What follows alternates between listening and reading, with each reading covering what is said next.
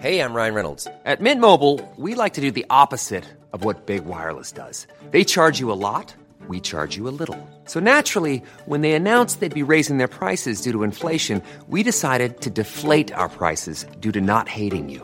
That's right. We're cutting the price of Mint Unlimited from $30 a month to just $15 a month. Give it a try at mintmobile.com slash switch. $45 upfront for three months plus taxes and fees. Promo rate for new customers for limited time. Unlimited more than 40 gigabytes per month. Slows. Full terms at mintmobile.com.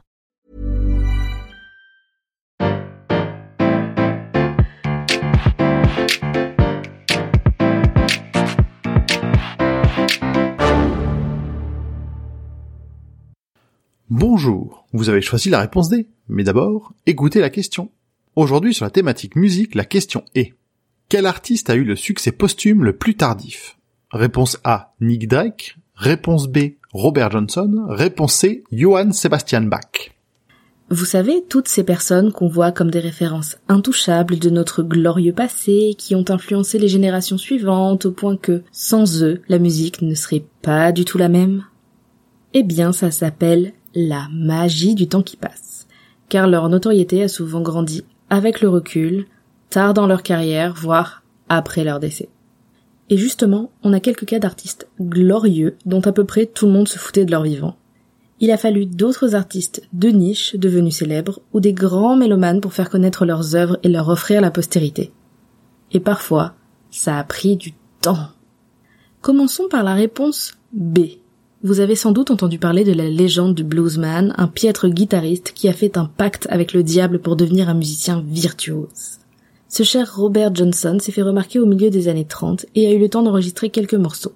Mais on l'a retrouvé mort en 1938 au bord d'une route du Mississippi. Un crime non élucidé qui ajoutera de la saveur à son histoire mais qui ne le sortira pas tout de suite de l'anonymat.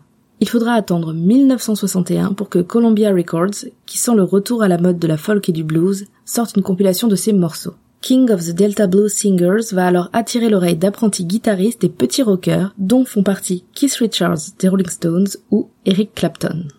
Et leur popularité incroyable dans les années à venir va permettre de mettre en lumière la musique de Robert, qui est aujourd'hui considérée, avec un peu d'exagération, comme le pilier originel du blues, et donc du rock, du rhythm and blues et tous leurs descendants. La réponse A est bonne aussi. Nick Drake est un nom qu'on voit régulièrement passer quand il s'agit de parler de musique folk britannique, un compositeur avant-gardiste dans son jeu de guitare et son chant. Drake a lancé sa carrière à la fin des années 60 et sorti trois albums qui sont passés inaperçus. Il ne recevait que 20 livres par semaine du label Island Records.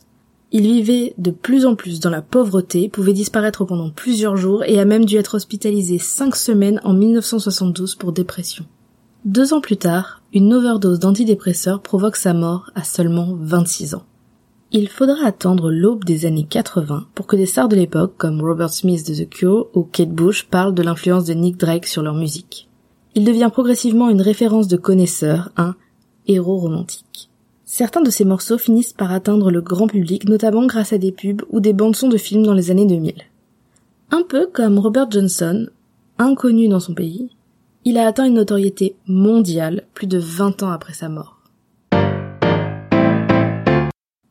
Pour finir, parlons du big boss du respect tardif, ce bon vieux Jean-Sébastien que beaucoup voient comme un des grands noms de la grande musique. Eh bien Bach, c'était pas une star. Le roi du baroque était un peu connu en Allemagne, mais surtout pour ses talents de joueur d'orgue, pas tellement pour ses compositions.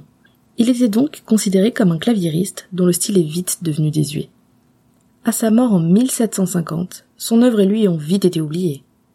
Pour ne rien aider, la famille de Bach, qui a hérité de ses manuscrits, ne s'en est pas particulièrement occupée, ce qui a entraîné de nombreuses pertes.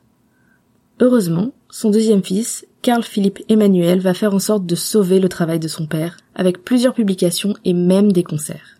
Vers la fin du XVIIIe siècle, on constate un regain d'intérêt pour les œuvres de Bach, surtout pour des compositions grandioses comme la messe en si mineur. Mais ce n'est qu'environ 70 ans après son décès qu'on va voir un retour à la mode du compositeur allemand. Le chef d'orchestre, Félix Mendelssohn, fait rejouer la Passion selon saint Matthieu. Les compositeurs romantiques allemands du XIXe siècle s'en inspirent et l'adaptent, notamment Brahms. Ainsi, Bach devient une sorte de précurseur de la musique européenne.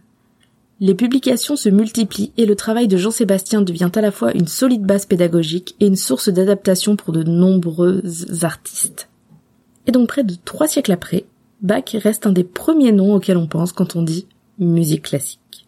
Donc si vous êtes un ou une artiste inspiré mais sans succès, dites-vous qu'au pire, ce seront peut-être vos petits-enfants qui en profiteront. Bravo, c'était la bonne réponse. Pour aller plus loin sur ce sujet, retrouvez les sources en description. La réponse D est un podcast du label Podcut. Vous pouvez nous soutenir via Patreon ou échanger directement avec les membres du label sur Discord. Toutes les informations sont à retrouver dans les détails de l'épisode. À demain pour une nouvelle question sur la thématique Histoire Géo.